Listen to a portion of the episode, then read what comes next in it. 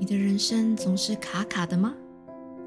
想知道七个可以让你越活越丰盛、喜悦的生命法则吗？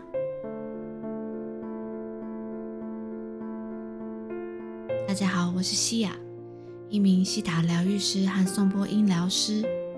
欢迎来到西雅心灵阅读室。在这里，我们每集将以一本好书陪伴每一个美好的灵魂。节目一开始，我想先引用书中的一段话。当你的内在导引是灵性时，你对批评便会免疫，因为那些批评无一能代表真实的你。你将可以无惧任何挑战，自然地驾驭爱的力量。今天我们要介绍的书是由世子文化出版的《人生成败的灵性七法》，让一生圆融无遗憾的关键法则。作者。迪帕克·乔布拉是世界著名的身心医学的先驱，也是美国内科医师学会会员和美国临床内分泌学会协会的会员。一九八九年，他出版了第一本书《量子疗愈》。一九九三年发行的《不老的身心》销售超过一百多万本，还著有《完整的生命》《完美的健康》《超脑零极限》等知名著作。目前已有近八十本著作，并译成五十种语言。其中有许多本都是《纽约时报》畅销书。一九九九年，《时代》杂志曾说他是心灵之王，并将他列为世纪百大英雄人物及偶像之一，被誉为另类医学的诗人先知。这本书的英文叫做《The Seven Spiritual Laws of Success》，和中文书名的翻译“人生成败的灵性七法”有一点落差。虽然只多了一个“败”字，但是内涵相差不少。还记得我们之前提到的，从灵魂的角度来看，人世所发生的一切没有失败，甚至没有好坏的概念，因为一切皆为体验，不是得到就是学到。但世俗的我们总是在追求成功，所以作者乔布拉在前言中还是提供了他的定义：生活中的成功可以定义为不断的感到越来越幸福，以及有价值的目标逐渐实现。成功有许多面向。物质财富只不过是其中之一，成功包括良好的健康、充满活力与热情的生命、美满的关系、创造的自由、情绪和心理的稳定、幸福安适感以及宁静的心。此外，成功是一段旅程，而不是目的地。我特别喜欢最后一句：如果我们懂得丰富成功的定义，把成功看作是一段旅程，而不是某个需要到达的目的地。就不会有达到目标之后的空虚感。要记住，没有人能去定义此时此刻的你是否在成功的状态，除了你之外。而书中介绍的这七个法则，就是能让我们一生更为丰盛喜悦的重要法则。首先，我们来介绍第一个法则——纯粹潜能法则。这个法则的根基是纯粹意识，也就是我们的本质状态。纯粹意识就是纯粹潜能。是一切可能性和无限创造力的所在之处。这个法则也可以称为合一法则。重要的是了解你和纯粹潜能的能量场，也是西塔疗愈里面提到的第七届造物主的能量场，本质上并无区别。那就是你自己的本我。作者说，当你需要认同、需要控制事物、需要外在力量，这些都是基于恐惧的需要。这种力量不是纯粹潜能的力量，也不是本我的力量，更不是真实的力量。而你的真实本我完全不会在意你的社会面具、你的地位还是权利。他对批评免疫，也不怕任何的挑战，更不觉得比任何人低下。他也不觉得自己比任何人优越，因为他认清所有人都拥有相同的本我。而当你所享受的力量是由你的头衔、工作和金钱而来，那只要这些外在事物消失，你的力量也会随之消失。而本我力量之所以能够持续永久，正因为它是根基于对于本我的认识。这份力量真实不虚，而且永恒存在，将会吸引着所有支持你的人事物。它是来自神性的支持。那我们如何在生活中应用纯粹潜能法则呢？有四种我们可以采取的行动：一、练习静默；二、冥想；三不批判，四花时间亲近大自然。一练习静默，每天花一段时间，完全心无杂念，去体验静默，不看电视、手机，不听广播，不阅读。一开始可能会感受到焦虑，或者是想要说些什么的迫切感，但随着持续的练习，内在对话会开始渐渐安静下来。不久，静默将变得越来越深刻，你将开始能体验到纯粹潜能场域的极境。第二个，每天花时间冥想，最理想的情况是每天早上冥想三十分钟，晚上再冥想三十分钟。透过冥想。你将能感受到万物在纯粹意识的能量场中密不可分、相互连结。作者强调，极静是将你的愿望显化的第一个必要条件，因为在极静中，你才能与纯粹潜能之地有所联系。三、不批判的练习。当我们不断的评估事情是对是错、是好还是坏，等于在内在对话中制造了大量的扰动。这样的扰动会减少你和纯粹能量场之间的能量流动，压缩了意念之间的空隙，也减弱了你与无限创造力的联系。你可以在一天的开始对自己说：“今天我不会批判任何发生的事。”或是在接下来的一个小时，我将体验不批判的感觉。之后，你可以练习逐渐延长不批判的时间。重点是创造觉察。四，花时间亲近大自然。这将能够使你感受到生命的一切与元素都和谐互动，并对所有的生命有合一感。无论是在溪流、森林、山岳、湖泊与海边，我自己觉得第三点不批判对我来说最难。但是我尝试过对我很有帮助的一个练习是：当我察觉到自己又在批评别人，或者是周遭事物，或是我自己的时候。我就会用“我接受”开头的句子重新讲一次，例如“我接受他这样对我，但我可以不受影响”，或是“我接受自己讲了这句话，我接受周遭环境所发生的事”等等。另外，也可以用西塔的挖掘去找出自己最容易批判的是什么，去了解自己是因为拥有哪些信念才会无意识的习惯性批判，进一步去做释放和转换，也会有很好的帮助。法则二：施予法则，有给予，有接受。动态的交换和流动是能量的本质。作者说明，你的身体、你的心智和整个宇宙都是透过动态交换来运行的，没有什么是静止不动的。所以，如果能量的循环停止，就会如同血液一般开始凝结成块，停滞不前。这就是为什么你必须不停的施予与接受。才能保持富裕和财富，或是任何你想要的东西，在你的生命中循环不绝。唯有循环，才能保持活力。你给出的越多，得到的也会越多。事实上，生命中任何有价值的东西，只要给出，就会成倍增加。在施予之后，如果你觉得失去了什么，那就不是真正给出礼物，也就不会造成倍增的回收。当你施予的很勉强。这个施予背后就没有能量。最重要的是给予和接受背后的意图。当给予发自内心而且无条件的时候，回报将与之成正比。你的心境必须在给予当下感到喜悦，如此一来，背后的能量也会倍增。那我们应该如何在生活中应用施予法则呢？原则非常简单：如果你想要得到什么，就帮助他人得到他们想要的东西。如果你希望有幸获得生命中一切美好的事物，那就学习默默的祝福每个人都能获得生命中的一切美好事物，即使是施予的想法、祝福的念头，甚至是为对方简单的祈祷，都具有影响他人的力量。最有力的施予形式其实是非物质的关怀、注意、情感和爱等礼物，都是你能给出的珍贵礼物，你随时都可以付出。关于如何实践，作者有三个建议。无论你去到哪里，遇到谁，你都会记得给他们带礼物。这个礼物也许是一朵花，也许是一句赞美，甚至是暗中的祝福。你将开启自己与他人生命中喜悦、财富和富裕的循环过程。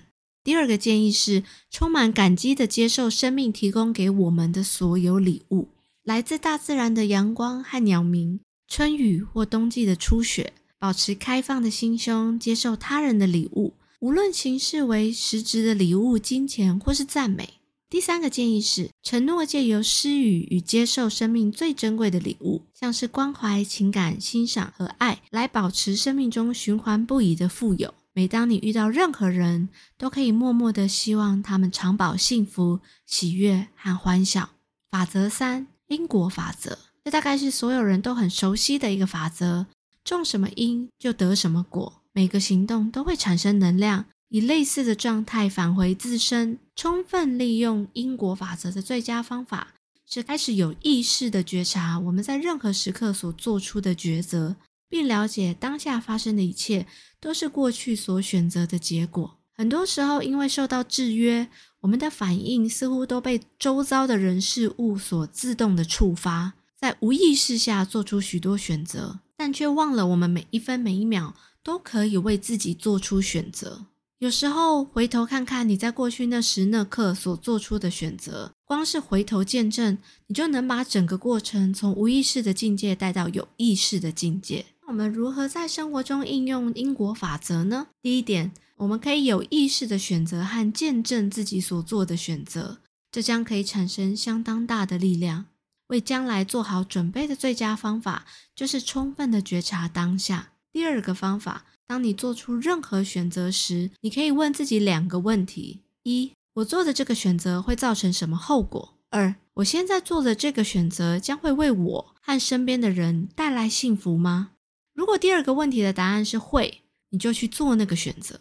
除此之外，你可以试着让你的心来做引导。作者说，宇宙有一个非常有趣的机制，可以帮助你自然而然地做出正确的选择，但这个机制必须借助你身体的感受。当你的身体发出舒服的讯息，那就是正确的选择。有些人的讯息是来自腹腔神经丛，但多数人是来自于心脏。有意识的注意你的心和身体感受。如果有任何的不舒服，你可以先停下来，用心回答以上的两个问题，再做出最后的决定。当你越能有意识的觉察自己的选择，你就越能自然而然的做出更好的选择。法则四：最省力法则。当你观察大自然的运作时，你会发现一切都是如此轻松又毫不费力。因为自然的存在遵从和谐与爱的原则。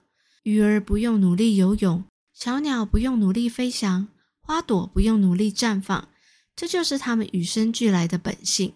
当你认识最真实的本我，并理解自己与万物本为一体、协调一致，你就能好好的利用最省力法则。作者提醒：如果你为了小我追求金钱或是权力时，你等于把能量都花在追逐幸福的假象上，而不是享受当下的幸福。当你追求控制他人或得到他人的认同，而把能量都浪费在无谓的地方，如果释放掉那些浪费掉的能量，它们可以被重新导向，用来创造任何你想要的东西。当你只为个人利益行动，你便阻绝了向你流动的能量。干扰了大自然智慧的展现。当你的行动受爱引发时，所费的努力最少，你的能量不但会倍增，还会累积。因为把大自然合成一体的就是爱的能量。如何在生活中应用最省力法则呢？一、接受，完整接受一切，不与此时此刻争斗，也就不会与宇宙力量争斗。当你接受所有人、所有情况和周围环境所发生的一切，知道此时此刻理当如此，你可以希望事情在未来有所不同，但在这个时刻，你可以接受他们现在的样貌。二、负责，对自己身上的所有事件负责，不为自己的处境责怪任何人或任何事，包括你自己，因为所有的问题都是创造美好新事物的机会。察觉这一点可以帮你把握此时此刻，将之转化成更好的形式或局面。不带防备的觉察，你不再需要说服他人相信和接受你的观点。你对所有的观点都能保持开放。光是不再需要捍卫自己的观点，你就有机会获得从前浪费掉的巨大能量。当你停止与这个世界或是自己争斗，你将全然的体验名为当下的这份礼物。法则五：意图与欲望法则。作者说明，在量子能量场的层次中，一切只剩下讯息和能量。整个宇宙的本质就是讯息和能量的运动。你和树木之间的唯一差别，只在于各自身体的讯息和能量含量不同。你的身体和宇宙天体没有差别，在量子力学的层次中没有定义明确的边界。你就像是在大型量子场中的一阵摆动、波浪和震荡，或是漩涡。而更大型的量子场宇宙，就是你延伸的身体。也就是说，你可以有意识地改变自己的讯息和能量的含量，再进一步去影响延伸的身体、你的环境、讯息和能量，使得事物在其中显化出现。这就是我们所熟悉的吸引力法则。引发改变的是注意和意图，注意使你的能量充沛，意图则可以加以转化。在生命中，无论你注意什么，都会变得强大。而一旦你转移注意，无论是什么都会枯萎、瓦解和消逝。另一方面，意图则会触发讯息和能量的转换。人类的神经系统最厉害的地方，是它可以透过有意识的意图，指挥无限的组织能量。只要你不违背其他的自然法则，光是透过意图，你就可以真正的指挥自然法则，实现你的梦想和欲望。但是要记得的是。意图是不执着于结果的欲望，你的意图是面向未来，但你的注意却是在当下，因为未来是由当下所创造出来的。所以，只要你的注意是在当下，你面向未来的意图就会被显化出来。过去是往事记忆，未来是期盼，现在则是觉察。因此，时间是思想的运动，过去和未来都是在想象中生成，只有当下。才是真实和永恒。那我们如何在生活中应用意图和欲望法则呢？有五个步骤可以参考。第一个，潜入空隙，进入静默，达到心无杂念的层次，就是我们的本质状态。我们可以先列出自己的所有欲望，想要显化的清单，然后时常带着这张列表，在进入静默和冥想之前，在每天晚上睡觉之前。在早晨醒来之后，都可以看看这张列表。第二，释放你的意图和欲望，带着意图进入空隙，在空隙中释放你的意图和欲望，想象自己正在自己的潜意识中种种子，期待它在正确的季节里开花结果。第三，保持在本我导引的状态，觉察你的灵性，不要透过世俗的眼光来看自己。也不要让自己受到他人的意见和批评影响。第四，放掉你对结果的执着，让自己生活在无常的智慧中，享受生命旅程的每时每刻。即使你不知道结果为何，但是你理解，如果事情进展不如人愿，一定有它的理由。相信宇宙为你制定的计划比你想的宏伟许多。第五，将细节全权交给宇宙处理。要相信意图的无限组织力量能为你编排所有的细节，不要试图控制过程，相信宇宙的智慧。法则六：超然法则。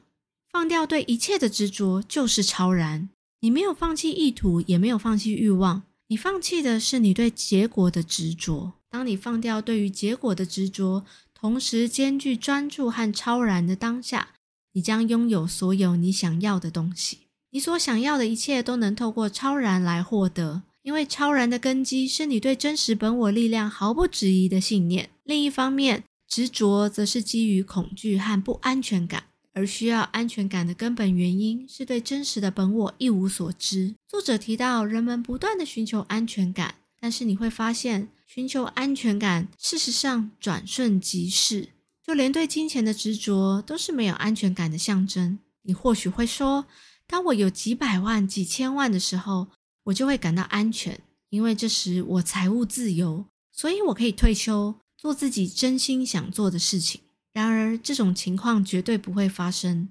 寻求安全感的人，终其一生都在追求，但不管怎么追求，永远难以捉摸，而且转瞬即逝，因为它绝不可能光靠金钱来获得。无论你在银行的存款有多少，一旦对金钱执着，永远只会制造出不安全感。寻找安全感是个幻觉，因为这代表对于已知的执着。已知就是我们的过去，没有进化，只有停滞或衰败。另外一方面，未知是各种可能之地，永远新鲜，永远对创新的显化保持开放，放掉已知的执着，踏入未知。由此，你也将踏入各种可能之地，也将体验生命的乐趣、灵性的魔力、欢庆、愉悦和狂喜。当你使用超然法则，你就不会感受到非得强迫解决问题不可。当你把注意力放在无常，并见证无常，解答就会从混乱和困惑中显现。机会在哪里呢？它就藏在你生命中遭遇的每个问题上。每个转折都是你种下机会种子的机会。那我们如何在生活中应用超然法则呢？第一，致力于超然，尊重和允许自己和身边的人有做自己的自由，不会顽固的强加事情应该如何的看法在他们的身上。第二，接受无常，了解无常是通往自由的道路。第三，让自己踏入各种可能之地。在自己对无限的选择保持开放的同时，期盼可能发生的各种刺激惊喜。法则七：达摩法则。达摩本是梵文，指的是万法正法，也就是我们人生的终极目标。作者说，根据这个法则，你拥有独特的天赋和独一无二的展现方式。展现你的天赋来满足需要，就可以创造出无限的财富和富饶。专注问自己如何能造福人群。问问自己，什么是你的独特天赋？展现你的天赋来满足需要，就可以创造出无限的财富和丰饶。专注问自己如何能造福人群。问问自己，什么是你的独特天赋？因为你确实拥有别人所没有的独特天赋，你也具备别人没有的特别方式来展现你的天赋。那我们应该如何在生活中应用达摩法则呢？第一，注意内在的灵性，在时间有限的人事体验中。心怀超越时间、永恒存在的意识。每个人来世上都是为了发现我们的真实本我。我们不是偶有灵性体验的人类，我们是偶尔有人类体验的灵性存在。第二，列出自己的独特天赋。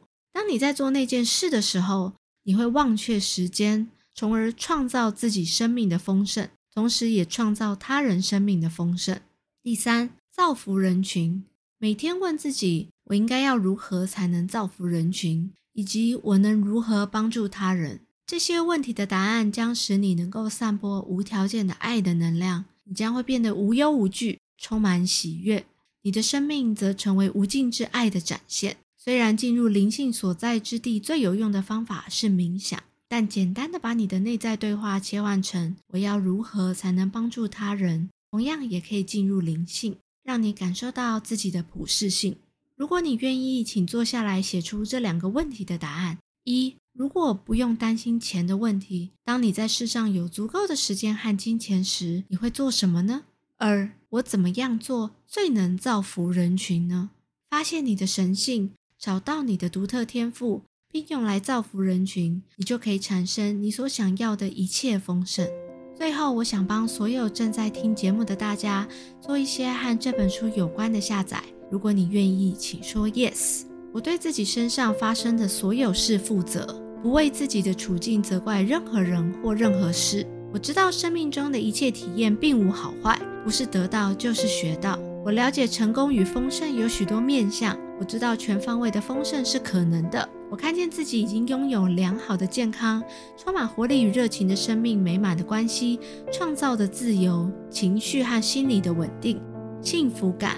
以及宁静的心，我知道我的每一句话、每一个信念都在选择我所要种下的种子。我尊重和允许自己和身边的人都有做自己的自由，无需说服或勉强他人接受我的观点。我放下对于结果的执着，并知道同时专注和超然是可能的。我知道我的力量是由真实本我而来，无需依靠外在力量。我在每个给予和接受的当下都充满了喜悦。我知道我的每一个选择都能为我和身边的人带来幸福。阿红，感谢你今天的收听。如果有任何的建议或回馈，欢迎留言评论或直接写 email 给我。西雅心灵阅读室，我们下集见。